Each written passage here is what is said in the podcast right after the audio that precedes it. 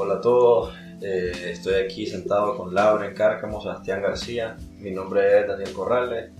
Eh, estamos grabando este podcast, el primer episodio de este podcast, porque somos personas que tienen intereses parecidos, a todos nos gusta leer filosofía, entender la filosofía, nos gusta eh, comentar la filosofía, hemos encontrado autores que tenemos en común y creemos también que eh, a través de la a través de la plática, a través de la charla como la que vamos a tener el día de hoy, eh, podemos enriquecer nuestros pensamientos, ordenar cada uno su manera de pensar, eh, tener ideas más sólidas acerca de lo que cada uno piensa.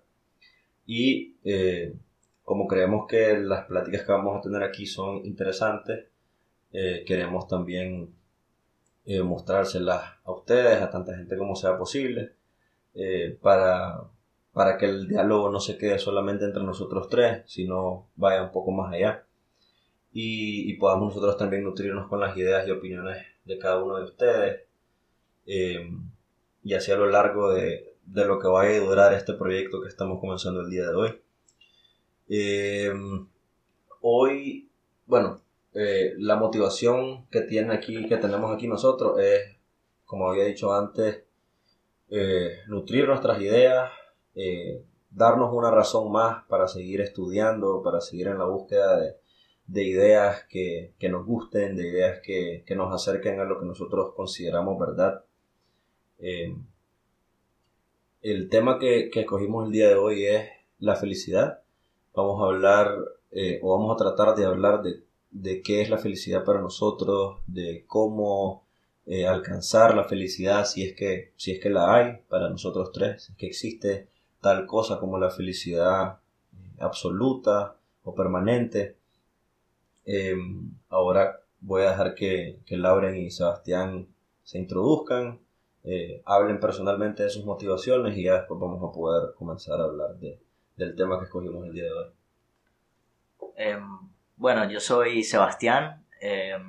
Más que nada el motivo principal por el que decidí adentrarme a este proyecto y, creo que es la misma motivación o una de las motivaciones que nos mueve a los tres es la búsqueda del conocimiento, el poder eh, crecer intelectualmente, el también proyectarle a la audiencia y a la, y a la mayor cantidad de público posible eh, una alternativa también de, de contenido interesante, sobre todo pues que, en, Nicaragua sería, sería muy bueno ir expandiendo más que nada el apartado filosófico, psicológico de, las cosas y también eh, la búsqueda de la verdad.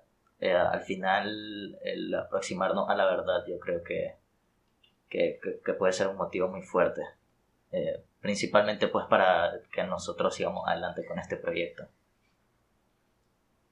Ya. Ah, buenas noches, eh, yo soy Lauren y lo que me motiva a mí es curiosidad más que todo porque eh, gran parte de mi vida, gran parte de lo que fue mi primaria, secundaria, siempre me ha gustado leer filosofía, pero nunca encontré personas que, con las que pudiera compartir de, de eso.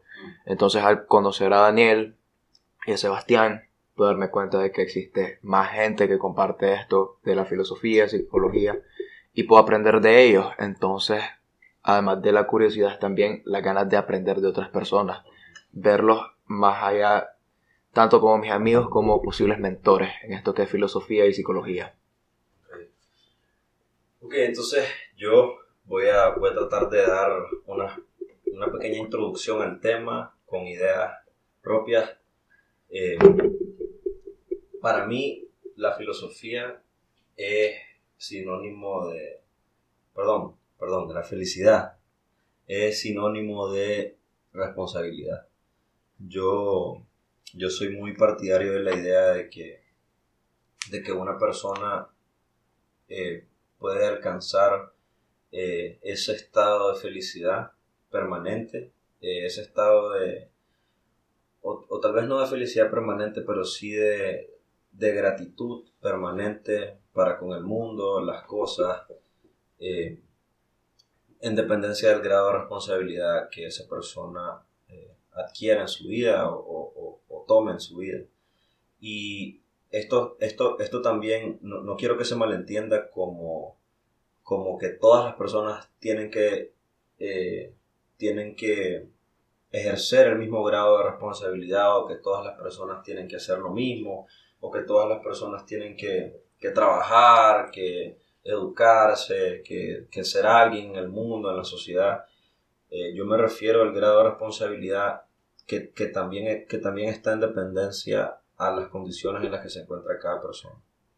Entonces, eh, en dependencia de dónde estés vos ubicado en la sociedad, eh, esto, esto se puede entender como, como estatus económico, se puede entender como estatus social, se puede entender como nivel de educación adquirida. En dependencia de todos esos factores, eh, tu felicidad va a depender del grado de responsabilidad que tomes en tu vida. Eh, y, es a través de, acciones responsables, a través de ir, ir, ir creando una vida de la que estés orgulloso, ir creando una vida eh, en la que tengas la, menor cantidad de arrepentimientos posibles, es que, es que logras ese estado, tal vez no de felicidad permanente, pero un estado que te da la capacidad de soportar eh, adversidades, eh, exacto, esa capacidad de, soportar adversidades, aún las más malas, si, si, si es que sos una persona responsable, sos una persona que, se ha tomado la vida en serio, que se ha esforzado. Ahorita casualmente hace, hace una semana terminé de leer un libro de, un, escritor alemán que se llama eh, Johann Goethe, Goethe, no sé, cómo se pronuncia exactamente, eh, que se llama Fausto, es una de las obras más importantes de la literatura alemana. Y el mensaje del libro es que al final, del, al final de las cosas, Fausto, que es el personaje principal, es salvado de un, de un pacto que había hecho con el diablo, porque, porque Dios, eh, o, mejor dicho, el autor, lo salva debido a que, a que toda la vida fue un hombre que se esforzó, toda la vida fue un hombre que fue en busca de la verdad, que nunca sació su deseo de aprender, nunca sació su deseo de ser responsable y, y por eso al final fue salvado. Entonces, yo creo que, que vale la pena tomarse la vida en serio, vale la pena ser curioso, vale la pena ser responsable y, así tal vez eh, hay alguna posibilidad de que, de que seamos salvados no en el sentido de, ir al cielo, sino en el sentido de, de soportar lo difícil que es la vida y las adversidades que la vida te puede, te puede traer? Mm, yo personalmente pienso que la felicidad es la capacidad de la persona eh, de poder vivir una vida en bienestar. Y el bienestar implica tranquilidad, implica el conocerse a sí mismo también, em, implica la posibilidad de que nosotros em, tengamos aficiones y tengamos propósitos en nuestras vidas que sean un motor para que nosotros querramos seguir en nuestro día a día y que también el bienestar tiene un factor eh, social que implica mucho en el, en el entorno en el cual la persona está sometida.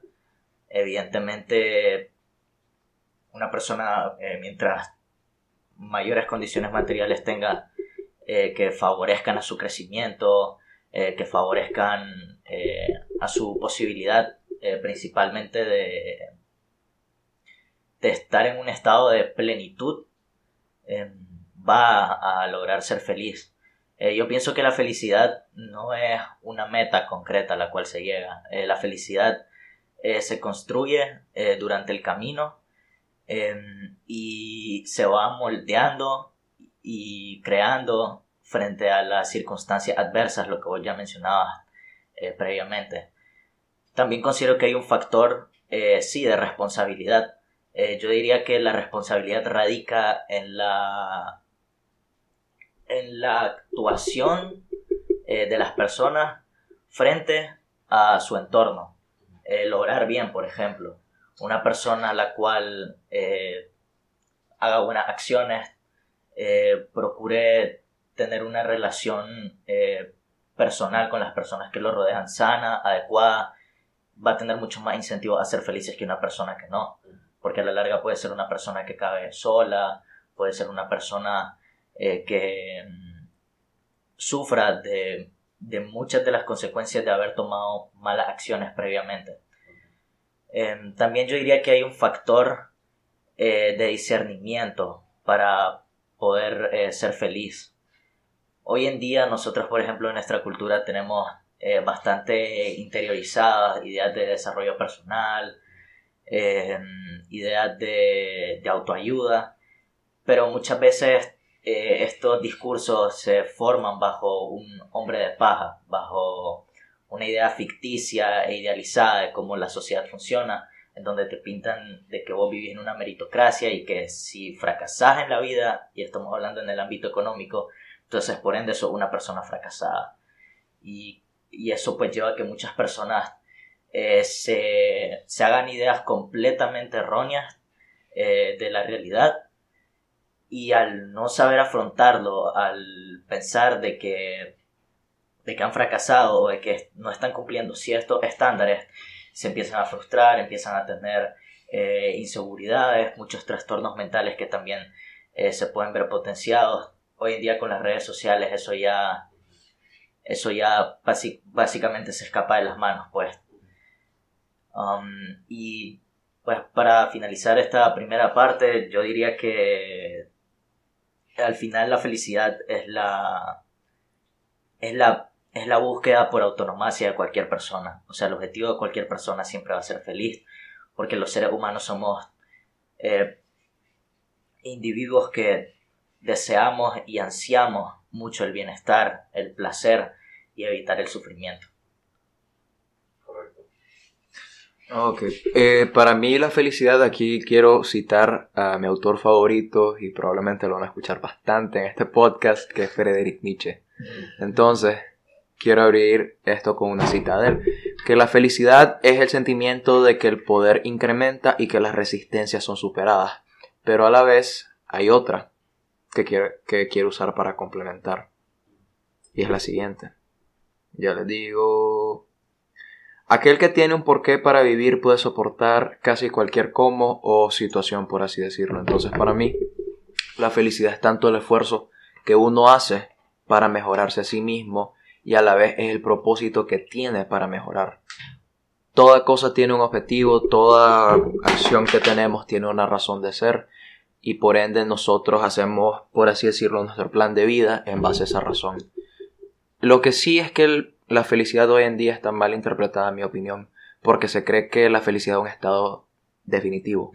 Ya. Sí, sí. En vez de, como, como decía Buda, de que la felicidad no es no es un lugar en concreto, sino que es el camino de la vida y cómo lo vas haciendo. Entonces, algo bastante interesante que dice Sebastián es las expectativas que nos hacemos en base a, los, a los estímulos que tenemos, sea por redes sociales. Entonces, en vez de tener un sentido propio, nosotros estamos creando expectativas absurdas en base a cosas que no vamos a poder, sea por nuestras condiciones, sea por X, Y, Z razón. Entonces, citando también lo que dijo Daniel, felicidad para mí podría ser ese esfuerzo que yo hago para mejorar cada día en base a mis condiciones.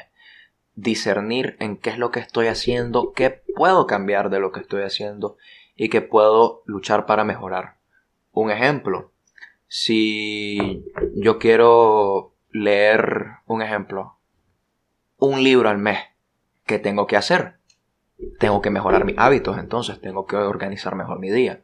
¿Y cómo hago eso? Mediante un esfuerzo. ¿Ya? Y va a tomar tiempo y va a haber una, una curva de aprendizaje en eso. Pero eso es lo bueno, que aprendes en el camino, te das cuenta de que puedes hacer las cosas, te das cuenta de que tu propósito te da esa razón para mejorar. Y en base a eso puedes sentir orgullo de que, puchica, ya puedo leer un libro al mes o puchica, ya puedo ir a jugar fútbol una hora sin cansarme. Ya. Y es en base a esa capacidad y a ese sentimiento que realmente tu felicidad se crea. Ya. Esfuerzo y propósito. ahorita, mientras, todos mientras ustedes dos han ido hablando, yo ido anotando varias cosas eh, que podríamos tocar, no necesariamente hoy, porque siento que son temas más largos. Por ejemplo, eh, la relación entre el estatus económico o los bienes materiales y la felicidad, que es algo que, que habló Sebastián. Sí, también, sí. también Sebastián habló acerca de la meritocracia. Eh, yo, yo, yo lo noté a manera de pregunta, yo, yo noté como que es la meritocracia un mito, que pues lo podríamos también discutir. Eh, pero, pero volviendo al tema, pues ya, ya más, más, más en, el, en el núcleo del tema, pues, en la felicidad, eh, varias, varias cosas que tocaron me llamaron la atención. Por ejemplo, ambos hablaron de la sobreestimulación a la que estamos sometidos el día de hoy. Eh, creo que hay un problema ahí porque la gente no es consciente de eso. La gente, eh, porque al, fin y al cabo, todas las acciones que uno hace que se convierten en acciones repetitivas es porque hay algo en dicha acción que, que da placer. Entonces, si, si digamos, las redes sociales, que lo tocaste vos, eh, ¿por qué hay tanta gente que le dedica tanto tiempo a las redes sociales y, y, y en vez de ser algo, en vez de ser algo, una herramienta nutritiva para el intelecto o, o, o, o- para la vida, es algo destructivo, es algo que en vez de ponerte feliz, te pone triste, te, te deprime, eh, es porque te vivís comparando Efectivamente. te vivís sí. comparando con todas las cosas que ves y dos, como son acciones que, que, que segregan dopamina en el cerebro, eh, cada vez necesitas más, cada vez necesitas más, cada vez necesitas más estimulación, más videos, más tiempo en el celular para poder saciar esa adicción o esa dependencia que vas creando. Claro. Hay una canción de Tool que se llama Sting Fist, que habla de, habla de eso, de la sobreestimulación y de cómo, Las de- de adicciones. cómo- de cómo nos volvemos junkies eh, o adictos en, en, en cosas así banales, pues, cosas, cosas, de, cosas, de, cosas de todos los días que hacemos todos los días, que no nos damos cuenta de que son adicciones, pero que ahí están, pues, las redes sociales, el, El teléfono, celular, por ejemplo. el celular, Sí. el, el play, los juegos de compu, un montón de cosas, pues, un montón de cosas que, que no son, no son, eh, no son beneficiosas en exceso. Y, y, y como son acciones que te dan Un sobreestímulo. te dan, ajá, correcto, te dan placer, vos siempre estás buscando más. Ya una hora de play no es suficiente, ahora necesitas dos. Ya tres horas en el celular ya no son suficientes. Necesitas cuatro. Entonces, vas así y en vez de, en vez de regularlo, perdes el control. Claro. Otra cosa interesante que, que, pues, a raíz de, de la cita que dijiste vos, de el, el, el que tiene un, que- de Nietzsche, el que tiene un por qué, Ujú. puede soportar cualquier cómo. Se parece mucho a, a Frankl.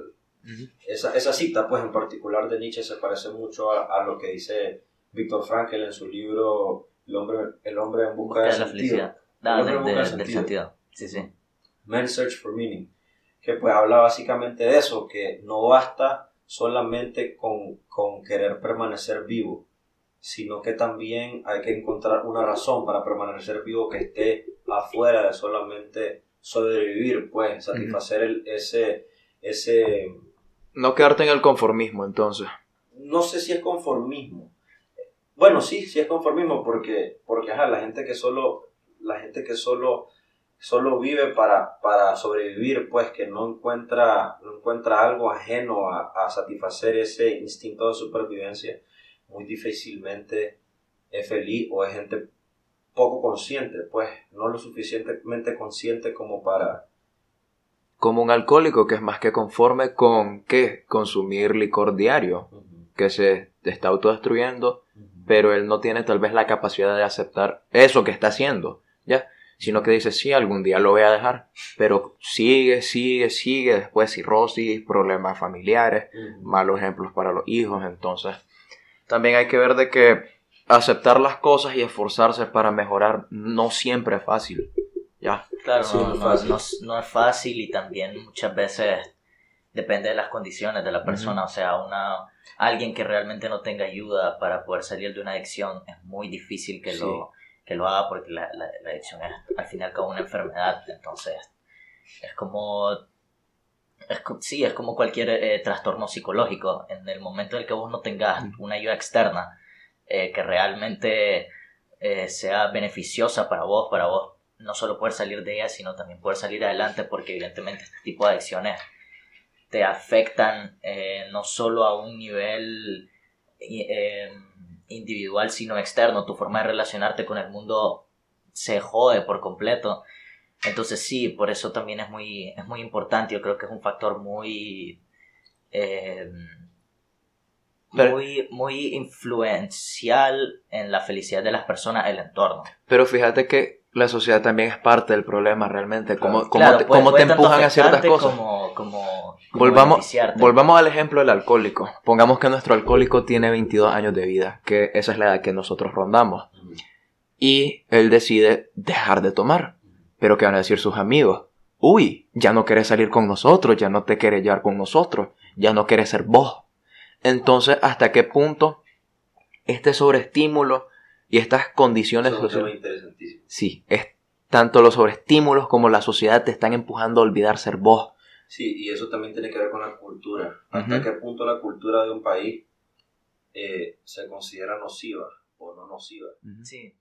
Mira, Si bien es cierto que de la felicidad es parte de la cultura, por así decirlo, buscar mi propio sentido de felicidad, buscar mi propio propósito, realmente me excluiría de la sociedad, me verían como una oveja negra. Volviendo al, al tema del alcohólico, ¿qué tal si él decide, voy a dejar de tomar totalmente? me voy a apartar de toda esa gente. que no- Exacto. Bueno, ah, es que eso, eso ahí, en, ese, Pero igual- en, ese- en esa instancia yo creería que el- al alcohólico no le debería interesar en lo más mínimo lo que piensan las personas que, que no quieren. Es que una persona que, está en el alcoholismo, o sea, el, por más de que lo intente racionalizar, él va a seguir teniendo esa dependencia brutal hacia el alcohol. Sí, sí, sí, pero es un problema superable. Ah, Pero- sí, es, es superable, pero requiere de, de muchas Sí. externalidades. Pero las condiciones también. hoy en día tampoco te permiten Exacto, superar ciertas todo cosas. depende de las condiciones materiales, en este caso en concreto, pues. A ver. Y, y en un montón de. Un ejemplo, subconscientemente. ¿Cuántas veces escuchar alcohol, guaro o tipos de bebida alrededor del día? Si te pones a pensar de, que, de toda la música que ponen en radios populares, en lugares. Te voy a hacer una, una pregunta Yo bastante interesante. Yo sinceramente, personal, no te podría responder esa Mm. pregunta. Yo, yo no escucho radio, no escucho retón, Ok. casi pues. En, en general, ¿cuánto, ¿cuánto crees que dice Bad Bunny la palabra alcohol o bebida por canción? O, no, o, por ejemplo, o no necesariamente el, Esas dos. eh, esas dos palabras, pues, sino re- referencias. Por ejemplo, una canción de él se llama eh, Moscow Moscow Mule, que es un trago, un ejemplo. trago, sí, sí. ¿Ya? Pero vamos al punto Pero que... eso, pero eso yo creo que más que Bad Bunny es la normalización De un eh, vicio, de un vicio. tiene la sociedad, pero porque el alcohol eh, es, es casi una tradición, pues, o sea, vas vas a una boda, alcohol. Siempre ha sido, sí. eh, sí, evidentemente. Por Dios, de- hay, hay alcohol hasta en los baby showers hoy en Solo día, que por antes, Dios. Antes era más para celebrar, no era algo tan. Nocivo. No era, no era algo tan, no sé, era más algo... O, o Por algo- o ocasiones. algo más casual, ya sabes, era algo más, no sé cómo decirlo. Reservado, eso depende, No eso era- depende del, del, del contexto en el que te sitúes, porque em, problemáticas de alcohol, Siempre. tanto superadas como eh, oscuras, se han encontrado en tiempos pasados como, como contemporáneos, pues. O sea, creo que al fin y al cabo eh, la normalización con respecto al alcohol es algo que lleva muchísimo Sí, tiempo mucho atrás. tiempo. Y también es cierto que hoy en día, gracias a la- al Internet, hay mucha mayor expo- exposición a las campañas contra Publicitario. alcoholismo, sí, hay muchos más mecanismos para combatirlo también. Pero no fregué, yo diría que el consumo de alcohol va para arriba cada vez. Y lo va a seguir haciendo. No, no baja. Pues en, en, en- en nuestro país, no sé, Nicaragua siempre ha tenido Somos alcohólicos. esta, estadísticas muy, muy altas con respecto Sí. al alcohol. Aquí se consume bastante alcohol. Bueno, moviéndonos, moviéndonos hacia algo que había yo anotado cuando, cuando Lauren lo mencionó, es, vos dijiste, vos eh, eh, hiciste una referencia al Buda, que, que él dijo que la felicidad no es una meta, sino es un camino. Es el camino a recorrer. Correcto. Pero ahí yo diría yo, ¿cómo, o te preguntaría yo tu manera de pensar en cómo logras, cómo logras llegar a esa realización, como que cómo lograr hacer, cómo lograr sentirte feliz en el camino y no una vez que cruzaste la meta. Eh, porque hay muchas personas, eh, incluso yo te diría que me, que me ha pasado, que no disfruto el camino, no disfruto el esfuerzo que estoy haciendo eh, para alcanzar una meta y la felicidad o el, o el, momento de éxtasis lo tengo solamente cuando ya alcanzo la meta como tal. Eh, el problema de, de, de, ser así es que cuando, cuando alcanzas la meta, la felicidad que te dura un día. o, día, o, segundos inclusive. y ya, ya, estás pensando en la siguiente meta. Uh -huh. eh, ¿cómo, cómo, qué, qué, le dirías vos a alguien así? ¿Qué le dirías vos a alguien para que, para que, ajá, para que disfrute el camino y no, y no solo la meta como tal, pues, para que sea más, un poquito más fácil todo? Aquí existe un término en la filosofía también de Friedrich Nietzsche, mi autor favorito. No, no, no lo alabo como un dios, ¿ok? Que es el amor fati. ¿Y que es el amor fati? Es el amor al destino. Tanto las condiciones buenas, las condiciones malas, situaciones beneficiosas, situaciones adversas. Puedo verlo como una manera de crecimiento personal y usarlo para mi esfuerzo. Y aquí me remonto a mi primera frase. La felicidad es el sentimiento que el poder crece y que las dificultades o resistencias son superadas. Entonces, si lo quieres ver de, esta manera, el camino lo puedes ver como un aprendizaje que tarde o temprano te va a servir en la vida como en general. Y si te pones a verlo de esa manera, toda situación por la que pasas puede usarse para tu beneficio y aprender de eso. Un ejemplo, mmm, ponga, pongamos lo siguiente. Acabas de salir de una relación de 5 años y te sentís desbaratado.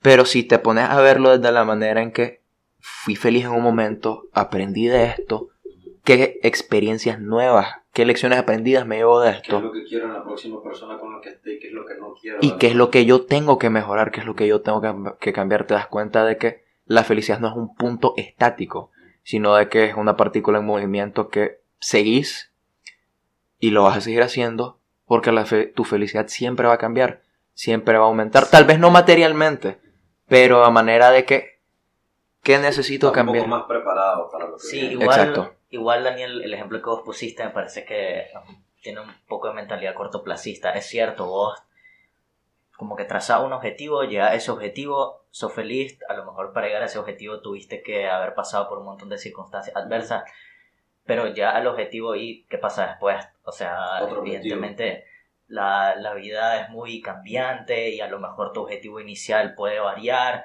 a lo mejor incluso dentro del propio camino puedes llegar a encontrar eh, cosas que te generen mucha mayor satisfacción que el mero hecho de llegar. Incluso tu objetivo puede ser eh, completamente modificado porque te diste cuenta que, que, no era lo que vos estabas buscando en concreto. Este o sea, podcast, es algo este podcast muy- podría ser un buen ejemplo. Como que el, el objetivo es grabar los episodios, pero el camino es leer, hablar, Aprender. aprender un poco más.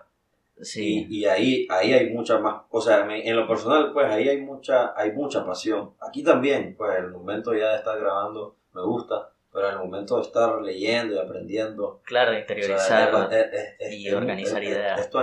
Algo que a mí me gustaría agregar ahí, de lo que dijo Laura y lo que dijiste vos, que estoy completamente de acuerdo con los dos, es que si el objetivo que te trazaste y el, el, el camino que estás recorriendo para, para llegar a ese objetivo es muy doloroso, yo diría que no es el camino correcto. Como que hay cosas y hay objetivos que, que su, su mera realización te da, te da satisfacción a pesar de que sea, de que sea doloroso, pues, de que sea un sacrificio muy grande. Eh, Bukowski, yo, no, yo honestamente nunca he leído Charles Bukowski, eh, pero sí he visto muchos videos de él, eh, videos de, pues, de gente que se encarga de leerlo y, y después de transmitir sus ideas. Entonces no podría decir en qué libro, pero yo sé que hay un quote famoso o, o, o la filosofía famosa de Charles Bukowski es don't try, que es no, no intentes, pues no, no, no, intentar.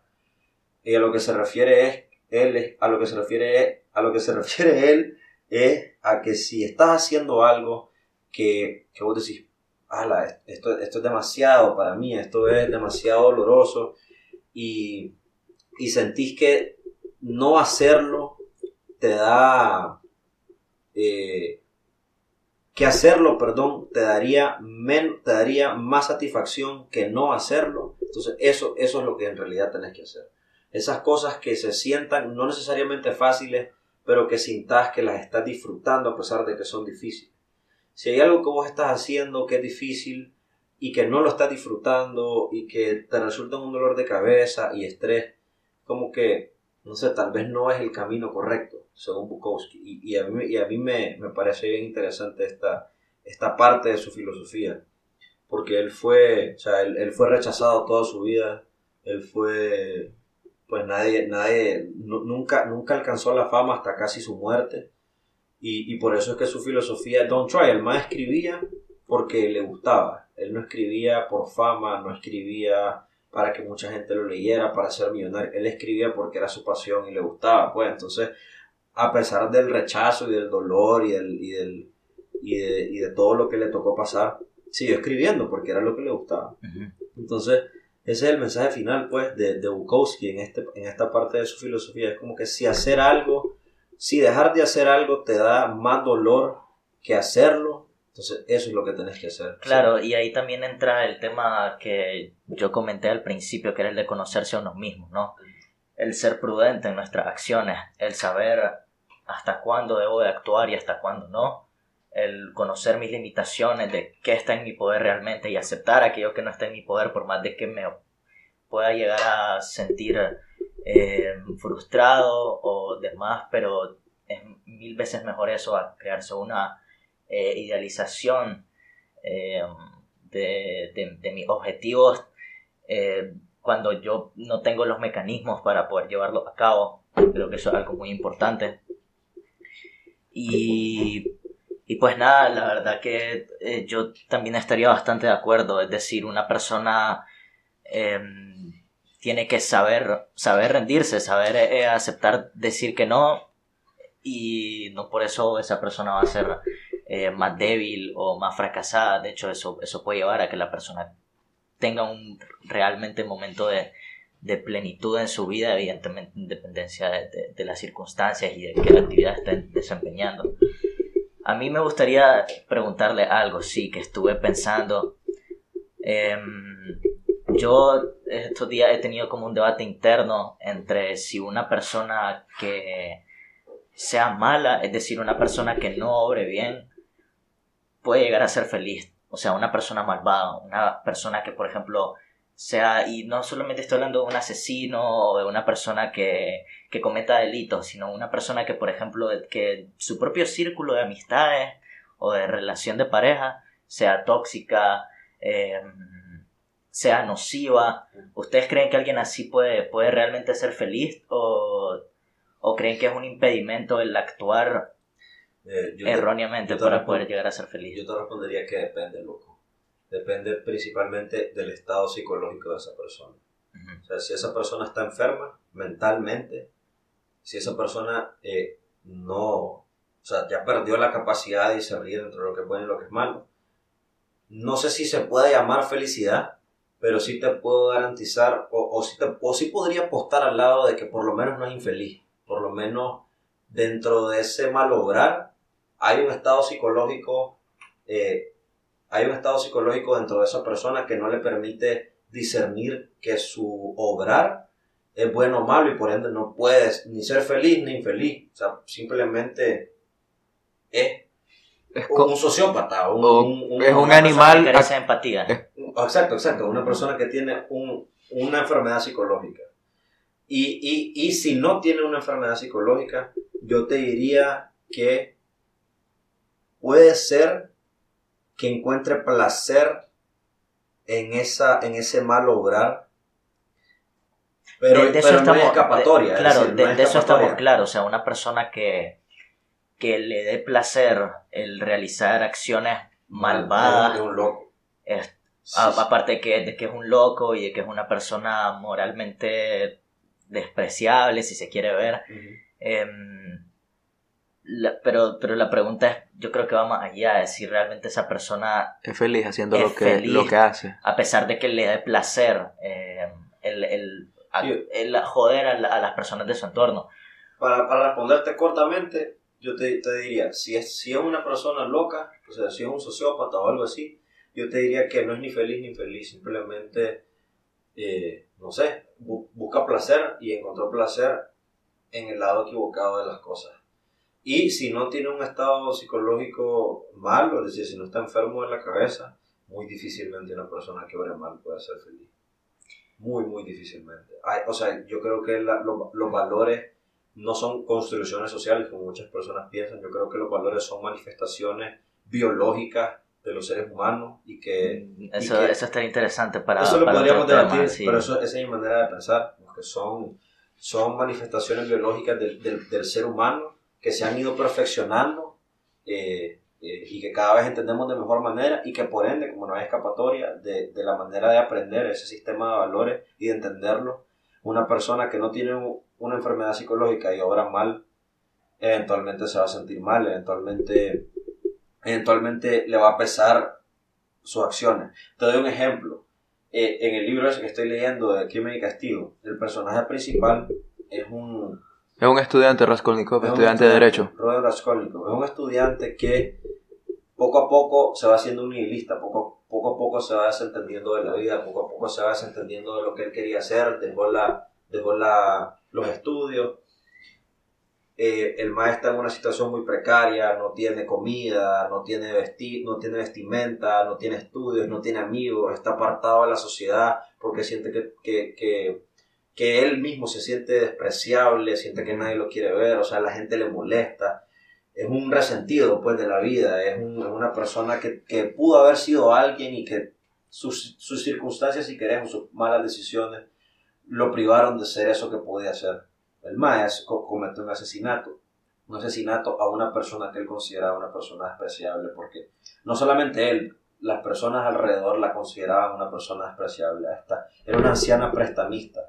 Ella lo que hacía era que vos, vos podías empeñar cosas, le dar algo de oro, algo de plata y ella te, daba- te daba dinero. Él la mata para robarle todas las cosas que, tiene en su casa y, tener un poco de plata, pues. Lo hizo a manera de negocio, ese era su plan, era para él un negocio, matarla, era una persona que, que merecía estar muerta, no solamente ante sus ojos, sino ante los ojos de otras personas, porque en el libro lo mencionan, y, y vos decís, bueno, a ver si, a ver si es verdad que, que el nihilismo puede hasta el punto de que matas a alguien porque según vos lo merece y ver qué es lo que pasa en el interior del asesino, pues qué es lo que pasa en la mente del asesino. Obviamente matar a alguien es un mal obrar, sea una persona buena o sea una persona mala, pues a menos que sea legítima defensa, si vos cometes un asesinato de una persona que no te está... Claro, es inmoral. Es, es amoral, correcto. Entonces, eh, lo que te trata de hacer ver el autor es que no hay escapatoria, pues, como que siempre La moral, va- la moral va a estar la presente. moral prevalece, como que no, no te puedes escapar del sentimiento de culpa al obrar mal. Eso es lo que te está tratando de, de hacer ver el, el autor, pues. Y en el contexto que lo escribe, siento que pesa más, porque es en la, es en la etapa de, de, si no me equivoco, de, de Hitler y de la... No, no. de- ¿no? Dostoyevsky es 1800 1860-1880. Ah, entonces, entonces mucho antes, pues. Mucho antes. Ahí no, no- no sé el contexto de esos años, la verdad. Y vos, loco, ¿qué pensás? Una persona malvada puede ser, Verdaderamente feliz. puede ser verdaderamente feliz. Mira. ¿Qué significa hacer una acción mala? Una acción mala es toda acción Que eh, perjudica a otro. Que perjudique a un tercero, sí. Pero en un sentido más de voluntad es prácticamente... Y en términos de Hacerlo por hacerlo. hacerlo por hacerlo, Claro. porque yo puedo usar mi voluntad, sobreponerme a vos y afectarte de manera Claro, negativa. Que aumente el sufrimiento de otro, de Exacto. otro ser humano, sí. Ah, como mencionaba Daniel, eso es un loco. Es un, es, es un, no quiero usar el término enfermo mental, pero Loco, Seamos honestos. grado Seamos enfermedad. Pero, honesto. pero igual, pero igual, pero igual hay personas que, a ver, pero digamos, vos perfectamente puedes ser una persona común y corriente que comete acciones malvadas todo el rato, eh, y no necesariamente un psicópata, un sociópata, o sea, Sino- ejemplo, una persona del común, digamos, Alguien que que encuentra placer en lo malo, por así que se decirlo. encuentra en una relación tóxica, entonces su codependencia y su inseguridad se las proyecta a la otra persona. Esa persona no necesariamente te- tiene algún tipo de problema en discernir Creo que sí. eh, escúchame, no necesariamente tiene algún tipo de eh, problema de discernir entre bien y el mal y necesariamente carece de empatía, o sea, no necesariamente un psicópata, un sociópata o demás, vez pero, no así, pero, en- pero, en, cierto grado sí. Mira, voy yo. pero comete acciones que están perjudicando a alguien. Nosotros, yo estoy seguro que habremos cometido muchos actos, o sea, obviamente inmoral. depende Inmoral. del grado, ¿verdad? Sí, Pero, pero siempre, y volviendo a algo que, que mencionó Daniel, siempre va, a- va a estar ese, ese sentimiento de Claro, culpa. el remordimiento, sí, Exacto. sí, Sí, efectivamente. correcto, correcto. Entonces, eso por lo menos nos exime de la enfermedad, de la enfermedad mental, pues, el sentirnos mal por las cosas que hacemos. O sea, vos lo que estás diciendo es ser feliz. O sea, para poder ser feliz haciendo cosas malas, ese sentimiento de culpa no puede no debería existir. Sí, pero una persona que por más de que le genere mucho placer el hacer daño o que esté haciendo daño en concreto por algún tipo de problema psicológico que, que, que él tenga, como puede ser una inseguridad, ¿Puede ser realmente feliz? Yo creo pues que- yo pienso, yo pienso que no, Tampoco. porque, porque una persona al fin y al cabo que, que empiece a orar eh, de forma inmoral principalmente, que no, no realiza buenas acciones, va a terminar no solamente perjudicando a su entorno, sino él mismo. Se va a empezar a, a aislar de las personas porque eh, nosotros o muchas personas pues tienden a, a querer evitar ¿no? este tipo de, de personas en su día a día. Eh, incluso puede llegar a, a afectar de su propia eh, tranquilidad. Pueden ser personas que su propia cabeza le juegue, Sucio. le juegue sucio, ¿sí? Sí, estoy de acuerdo con vos. Aunque aquí hay una palabra clave, placer. No es lo mismo placer que felicidad. Sí, no, Por no, el no, hecho no, de que- Evidentemente. el o sea, placer el- es, es una adicción. Real- realmente el placer es una adicción. Y No necesariamente, porque por ejemplo, beber un vaso de agua para vos puede ser placentero, leer un libro puede ser placentero. No, pero. El, sea, el problema, que depende del grado. pues. exacto, un, ej- un ejemplo, si yo encuentro, morir. Mira, el problema, el problema yo creo que no es el placer en sí, el problema es cuando vos O el control. tu placer sobre el sufrimiento de otra persona. O el control que tenés sobre los deseos que vos tenés, por así decirlo. Claro, que, que eso es otro factor importante, el tener control de nuestros, de nuestros deseos, no, Correcto. no suprimirlos, sino controlarlos. Nos condiciona también en eso que vos decís, Sebastián, de anteponer el placer propio ante el sufrimiento de otras personas. Que la, o sea, no, no lamentablemente, pero la realidad es que somos, somos seres sociales, estamos todos conectados y, y, y cada uno es como que el centro de, de una conexión de miles de personas, probablemente cientos de personas, eh, centenares, perdón, de personas. Eh, y, o sea, por más que uno crea que X o Y acción No tiene solamente- repercusión, no, por así no, sí, decirlo. obviamente la- sí lo la tiene. tiene, pues si la Pero tiene. no todas las repercusiones son negativas. Correcto, pero s- cuan- cuando, cuando haces una acción como la que vos acabas de describir, en la que antepones tu, tu, tu placer sí. para, por, el, por encima del, del, del bienestar de otra persona, pues no solamente te estás afectando a vos y a esa otra persona, estás afectando a otras personas también. Ah, sí, no te das cuenta, sí, sí, pues. sí, sí, sí, sí, sí. No te das cuenta. Correcto, entonces, correcto. entonces, por eso es importante que, que antes, de, antes de tomar una acción, hay, hay que pensar en eso, pues hay que pensar en, en, si, en si está bien o está mal, o en que si lo que estamos a punto de hacer va a beneficiar o no va a beneficiar a todas las personas. O sea, o estás del, o estás, o estás del lado de la balanza que representa el problema en la sociedad, o estás del lado de la balanza que representa Pero la Pero tu felicidad tampoco puede ser todo el tiempo qué van a pensar los demás. no, No, no, claro, pero, pero una cosa es lo que piensan y otra cosa es si vos realmente estás haciendo algo, algo negativo. algo malo. No. Yo lo Porque, que por ejemplo, una persona puede, puede pensar eh, que el hecho de que yo, no sé, eh, toque guitarra a las 12 de la madrugada a todo volumen, eh, yo de manera inconsciente, ¿verdad? O pensando de que no se va a escuchar y no va a traspasar el sonido, una persona se puede sentir Afectada. afectada, con disgusto, pues. Puede decir, ay, no, este, esta persona es X, Y, Z por, por esa acción en concreto, pero vos realmente tenés que evaluar si la acción es buena o mala, no en base a lo que piense cualquiera de las dos personas que lo está haciendo, Creo sino que- creo que en la ahí- afectación. Ahí podrías Eh, tomar en cuenta, pues tomar en cuenta, eh, tal vez, bueno, no, no lo quiero decir, no lo quiero decir eh, con un carácter religioso, pero, pero, pero ahí puedes tomar en cuenta o, o hacerte la pregunta, ¿cómo me sentiría yo si a mí me hacen lo mismo? Claro, la empatía, que la, que la, la empatía es, un, es algo muy importante. ¿Cómo me sentiría yo si, si a mí me levantan porque un maestro está tocando guitarra todo volumen al otro lado, ya sabes? Claro, ¿Cómo ahí, ahí es que yo yo? puedo considerar que es una acción inmoral, evidentemente. Correcto. En el momento. Sí, sí, sí, sí. sí. Correcto. Entonces, esa es, un- esa es una, para mí esa es una pregunta clave. Siempre, como que antes de hacer cada cosa, que esto me gustaría que me lo hicieran a mí, o no me gustaría que me lo hicieran a mí.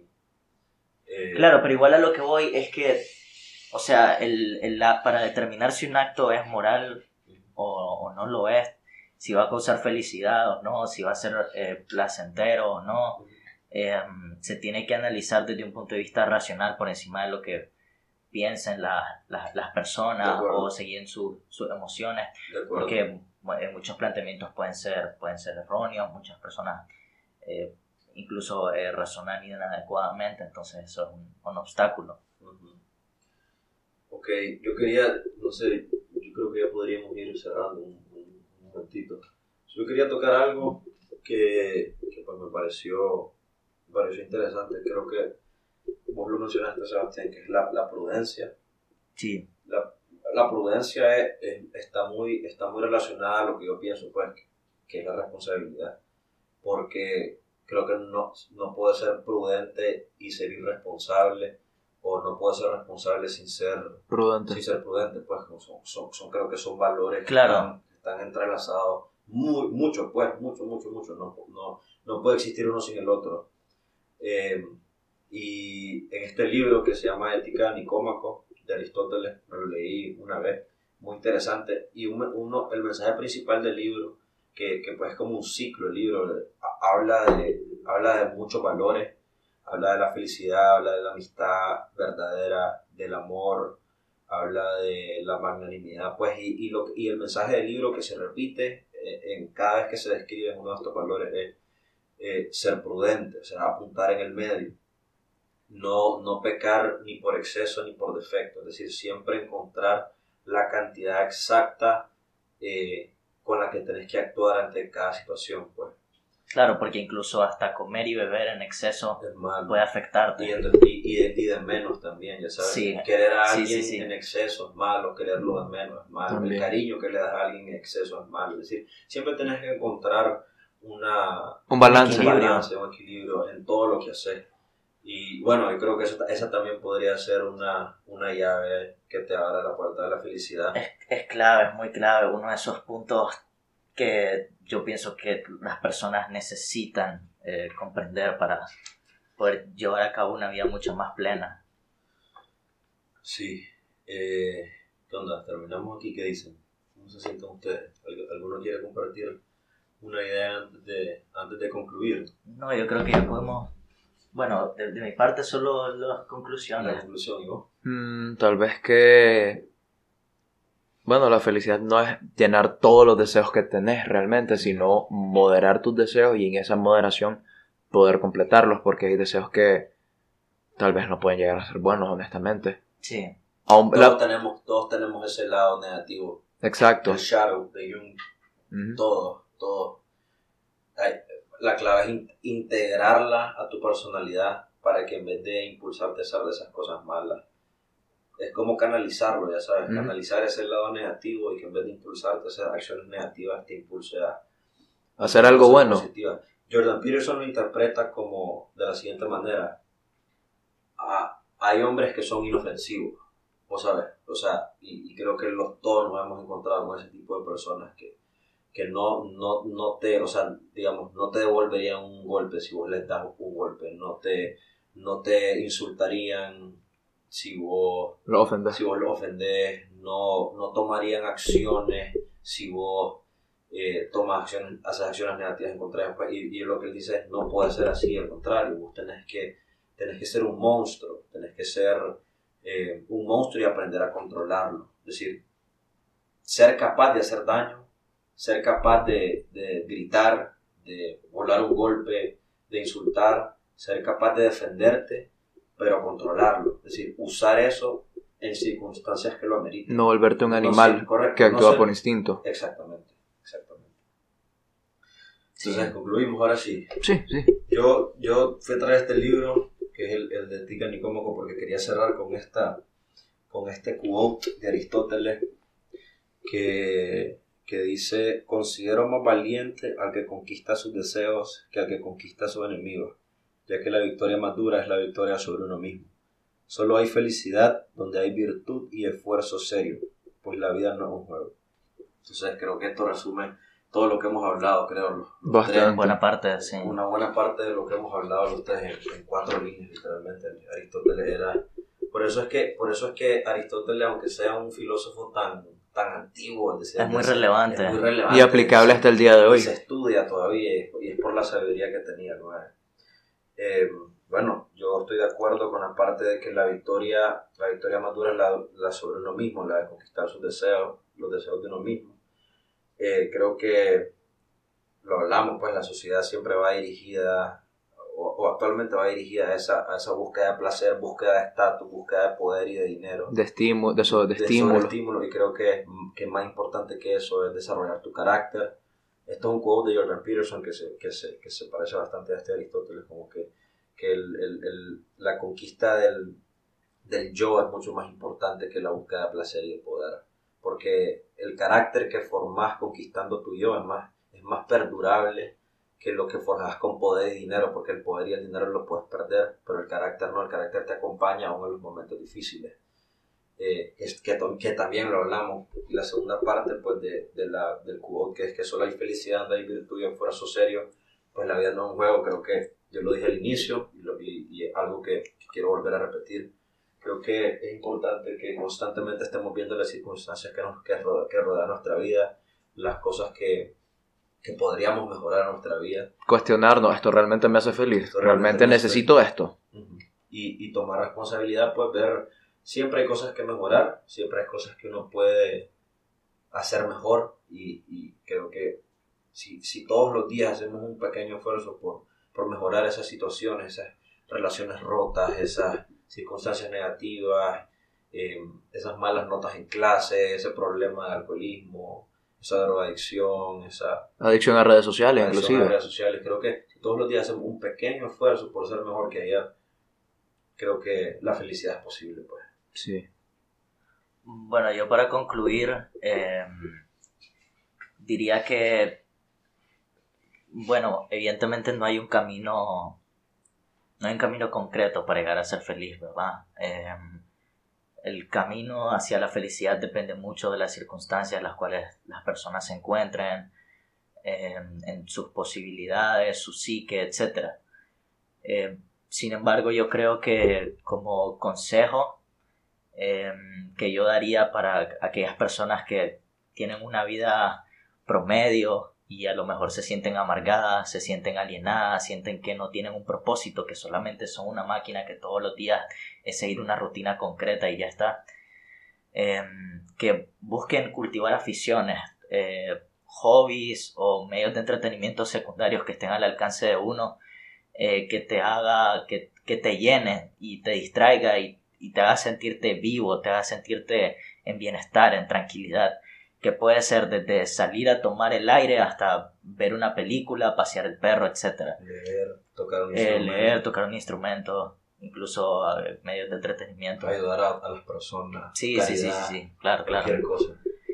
Y eh, el actuar prudente, que yo creo que es algo fundamental, que creo que es pieza clave de gran parte de lo que se habló hoy, el conocer nuestras limitaciones y saber de que solo podemos cambiar aquello que está realmente en nuestro poder para tener una vida eh, mucho menos eh, sufrida en el sentido de que no nos estemos creando frustraciones ni burbujas de, las cuales sabemos de que nunca vamos a poder romper.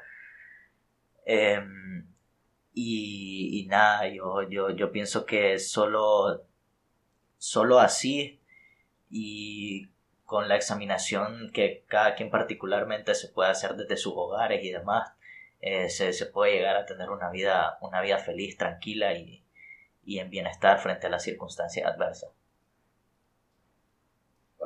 Para concluir de mi lado, algo bastante interesante, citando lo que dijo Daniel con Aristóteles, que, y esta es mi interpretación, en vez de estarnos comparando a estándares que no son realistas, en vez de estarnos comparando con algo que vimos en redes sociales, deberíamos compararnos con nosotros mismos de días anteriores, es decir, en qué he mejorado, en qué me he superado y seguir ese camino constante de mejorar como persona, no solamente para las relaciones interpersonales que tenemos, sino para uno mismo, para ese sentimiento de cuál es mi porqué y cómo voy a poder soportar los cómo, para encontrar nuestro propio sentido. Y de nuevo con lo que decía Buda, de que la felicidad no es un punto estático, sino de que es el camino como tal, el camino que vamos a recorrer. Entonces, tampoco hay que martirizarse en el camino, dice Bukowski. O sea, tampoco te estoy diciendo que hagas un sacrificio como el de, el de Cristo en la cruz, ¿ya? Sino de que si sentís que lo que vas a hacer te puede brindar felicidad de manera responsable y de manera prudente, hacerlo. Si sentís que lo que vas a hacer te va a mejorar como persona, va a mejorar, te va a hacer cambiar y si te comparas con días anteriores puedes decir, puchica, soy mejor que ayer. Te insto que lo hagas realmente, pero busca tu felicidad de manera responsable y prudente. Correcto. Bueno, entonces creo que eso es todo por el día de hoy. Creo que abarcamos muchos de los subtemas relacionados a la felicidad, probablemente no todos, aunque nos hubiera gustado, pues, pero Esperamos que este episodio sea de ayuda para muchas personas, que les guste y, nos gustaría que nos digan siempre qué podemos mejorar, qué podemos, ah, qué podemos modificar para, para, para que ustedes le lleven más atención y les guste más o se sientan más identificados con las cosas que hablan. Eh, gracias, gracias a todos.